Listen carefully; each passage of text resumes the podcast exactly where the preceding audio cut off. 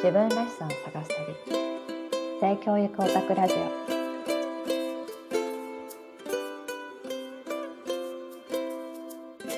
性教育のイメージについてちょっとお伺いしたいなっていうふうに思います。はい。あの性教育をうん。実際にね自分で勉強される前うん。どういうふうなこう性教育のイメージがありましたか、イメージ、まずその性教育っていう問題自体気にしたことがなかったんで、何のイメージもないんですよね。で、徳永先生のセミナーを一回受けて、まずもう衝撃ですよね。自分の体のことこんなに知らなかったんやっていう。うーんで、自分が何か危険が、身に危険が及んだ時に対処する方法を知らないなっていう。うーんだいぶ衝撃じゃないですか。20代も超えて、もういいね、30代超えて。何かあった時に全く知らなかったそうです。全然知らんとか思ったり、それは性犯罪的なことが起きた時っていう意味合いそうです。性犯罪のここともそうですし、子供たちから自分の体について聞かれた時に、え、えー自分だったらどうやって説明するかなっていうところにまず引っかかったんで、うーんあ性教育って、っていう、もうだから衝撃ですよね。うんうんうん全然知らないことが多かったっていう。うんうん保育のことって、あの、育つことに関してすごい特化して勉強してきたつもりだったのに、一番大事な生きること、命を大事にすることとか、自分の体の中とか、自分のパーツのこととか、知らなさすぎるっていう、そういう衝う撃です。なるほどなるほそうどです。そんな衝撃が強か衝ったんで撃ですしたね。ね。でも徳永先生の、あの、伝えてくださる伝え方も衝撃だったのもあるんですけど、でもやっぱりこの体の部位、恥ずかしいとこなんか一個もないんだよっていうところのワードですよね。確かに。うんもう納得しかなかったです。そうか。なるほどっていう。うんうんで、なんかあった時に誰かに相談できるんかっていう問いかけだった時に、私誰に相談できるだろうってまず思ったんですよね。うん親にできるかっていうと、心配かけたくないっていうのが先行して、やっぱり父と母には言いづらい。で、二つしか違ってない年齢の姉、ね、上に姉いますけど、できるかって相談できるかっていうと、そこもやっぱりちょっと違うなって。うんってなった時に、じゃあ私本当にしんどい時とか、苦しいなってなった時に誰に相談するかなってなったら、あんま思い浮かばなかったんですよね。うん全部自分で消化して、全部自分で、自分を納得させたっていう解決方法だったんで、そうじゃないと。もうちょっとこう、自分の心の内話せる人が出てきたりとか、で、人との関わり方ってそういうところじゃないなっていう、性教育を学ぶことで衝撃しかなかったんですよ。なので、うんこう、月日を経て、まあ、今で5、6年ぐらいですね、その、徳田先生に一番最初にお話を伺った時から、7、8年かね、それぐらい経ってやっと、あの、性教育って、と別に恥ずかしい話でもなければ、自分の心と体、生きていくことを知るために、えっ、と、重要なことっていうイメージで今いるんで、最初の時にどう思って性教育を学んだかってちょっと覚えてないんですけど、うん確実に変わったことは、この自分がしてきた経験、びっくりした経験から、体についてのこととか、うん心について向き合うっていうことに対して、いろんな人に知ってほしいとは思いました。うんもうたただひたすらそこですね。うんうんうんなので、そう、まあ、こうやって私すぐ熱くなっちゃうんでずっと喋ってますけど、そうすると周りの人も、どんどんどんどん質問してきてくれるんですね。うん。じゃあ、こういう時ってどうでしたか？とか、こういう時どう思いますか？とか、これだったらどうなんですか？って質問がどんどん皆さんから出てくるんですよね。う。んうんうん。で、そうするともう私と喋った方とかも、もう性教育の入り口入りましたよね。うんうんうんでこういうもう派生の仕方なんで、もうみんなで一緒に、えーうちこういう時こうなんです、うちこういう時こうなんです、友達がこんな感じでこんなだったんですけどどう思いますか？とかっていう話が派生していくので、うん。どんどん自分の中にその情報が入ってきて、それをシェアする。っっていう今の状況ですね。なので、周りの方にも性教育というカテゴリー、心と体を知るというカテゴリーが浸透している実感はあります。うーん、なるほど。やっぱり自分が、こう、衝撃的に感じたことを伝えることによって、周りの人もね、びっくりすると思います。その知らなかったっていう事実、知識をね、あ、こんなことがあるんだっていうことをうん周りも知って、周りの方もね、きっとね、こう学び始めるっていうね、うんことが増えていって、だんだんその自分を含めたね、周りのこの小さなコミュニティかもしれませんけど、うん。そういう人たちが変わっていくみたいなことをね、実感するんじゃないかなっていうふうに思いますね。そうですね。マリさんのお話を聞いた方が、こんな風にちょっと変化していったよとか、実際にマリさんが保育所でね、運営されてた保育所で子供たちとこう接していく中で、はい。こう意識してや、性教育を意識してやってきた、やっていったことで、子供たちがこんな風にこう変わったよみたいなこととか、もしあれば、うん大人のね、方と子供の、子供たちとど、どんななんか変化があったかをし、うんうんうんもしあれば教えていただけますか？そうですね。大きい変化として、まずその性教育の入り口として、えっと、お話しするのが、おは、お風呂に入った時に自分の体、いつまで親が洗ってあげるか、子供たちの体をいつまで洗ってあげるかっていうところがいつもその質問に多くて、で、私たち保育士をしてると、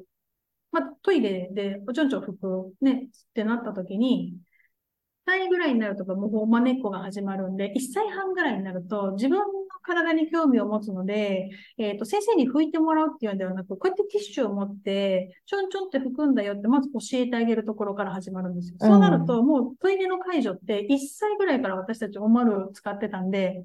チャンバーポットっていう丸い粉のポットみたいなやつ。それを、えっとね、10ヶ月ぐらい座れるようになって、腰がしっかり座れるようになってから、まずそこでトイレトレーニングを始めるんですよね、私たち。うんで、その時から、おしっこが出たら、おまるで出たら、おちょちょ拭いてあげます。じゃあ子供たちも見てるんで、出たら拭くんだっていう つながりがありますよね。うんうんで、子供たちも自分でしたくなるんですよ。やっぱり私たちがお手伝いをしてると、うんじゃあ自分でしてみてっていうところからなので、もう1歳半ぐらいにはおちょちょひ拭いてもらうっていうところからまず始まるじゃないですか。んそうするとそれをまず、お家の方に伝えるんですよ。うんトイレトレーニングしてますと。で、えっ、と、出たら拭きますと。で、まあ、手洗って衛生面保ちますと。そういうところの一連をお伝えして、うんで、まあ、2歳ぐらいになってくると、一緒にお風呂入ってると、まあ、寝っこして自分もこうやって洗いたいとか、そのスポンジ貸してよとかってなると思うんで、そのきっかけで必ず自分で洗うことを伝えてくださいと。うんで、子供そんな汗かいても別に油ぎっしゅにギトギトになることないんで、うん洗い残しがあったとって別にいいですと。うんこうだからこうしないといけないんだからとか、何々しなければならないっていう概念はもう捨ててもらって、うん自分でできたっていう達成感をどんどん増やしていく。なので、そこがもう自立の一つですよね。なので、その、小さい時からできることたくさんあって、大人にしてもらうっていう受け入ればっかりだと、もう手だらんなんですよね。うんご飯食べる時もお手手下げちゃって、うんなんかつまんで食べようともしないですし、コップも持たないからこうやって口出して飲ませてってなるし、でそういうところをすべて、こうやって持ってこうやって道具を使いこなすとか、自分の体をコントロールする。そして自分の体の衛生面を保つ。っていうところは小さい時から伝えているので、保護者の方にもしてもらって、お風呂に入る時も何歳から自分の体一人で洗ったらいいですかって言うから、もう自分のことを自分でできるようになるタイミングをもう見計らうしかないので、早ければもうそれは2歳とかうん。3歳で自分の体洗えると思いますし、保育園だと3歳、4歳の年少、年中ぐらいでプール入った後とか、外から帰ってドローンカ遊びしてシャワー浴びた後とか、自分でタオルで拭く練習してるんで、うん。私たち保育者ってもうチェックぐらいなんですよ。拭き残しあるよ、お尻もう一回拭いてごらんっていう声かけぐらいですね。うん。手をかけるってところから目をかける、声をかけるっていうところにどんどん移行していくんで、うん。私たちが、あの、園児の体を触るっていう回数がもう極端に減ってくるんですよね。うん。そのあたりも性教育につながってるんで、なるほど。はい。その、実際にお風呂の、まあ、介助というか、うんお風呂の時の対応の仕方を、こう、子供たちに伝えたい、まあ、子供というか、まあ、親ですね、保護者に伝えて、それで保護者の方から、なんかこういうお家でね、こう、変化があったよとか、できるようになったよっていう報告とかありましたか？ありますね。で、そもそもそのお風呂入ってる時に自分で洗いますよって言うと、まずそこが衝撃的だったみたいで、うんいいんですか？みたいな。いいも何も、ぜひ、そうしてくださいと。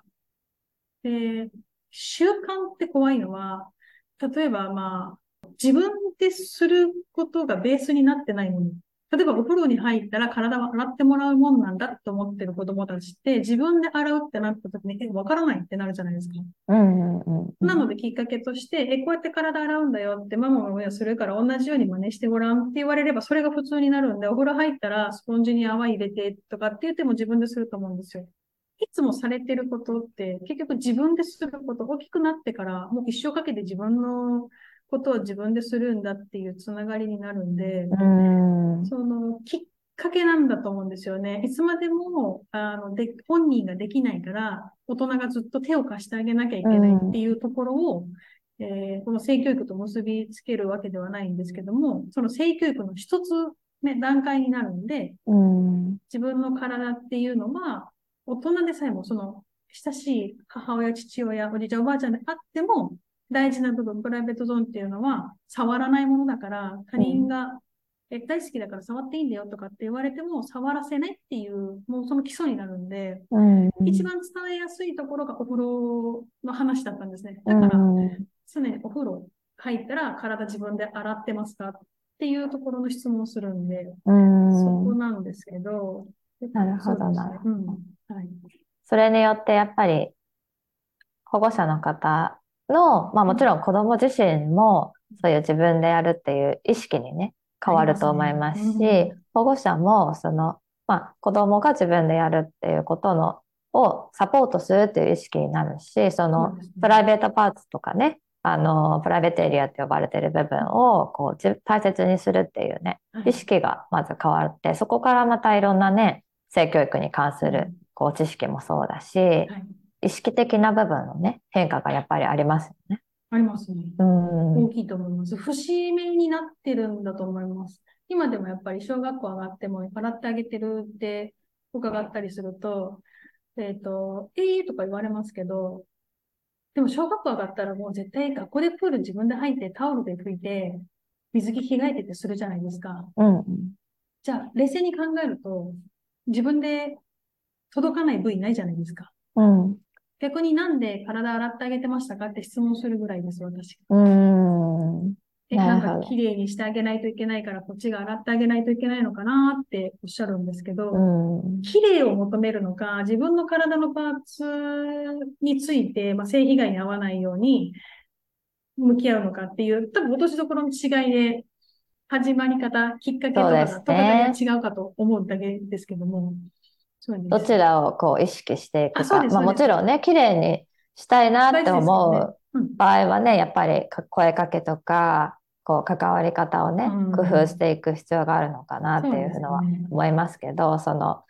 どういったところを、をこう見ていくのかっていうのは、うん。その、今のね、今今のその子供のあり方だけじゃなくて、将来的にこういうふうにこうん。う成長してほしいなとか、こういう性教育をね、こう意識したその、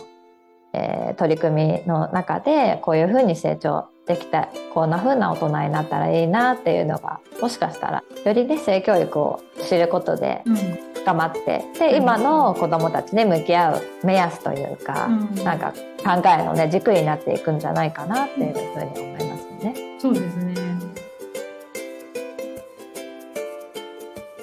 大人も子供もも自分らしく生きるお手伝い。マレーシア子育てラボ。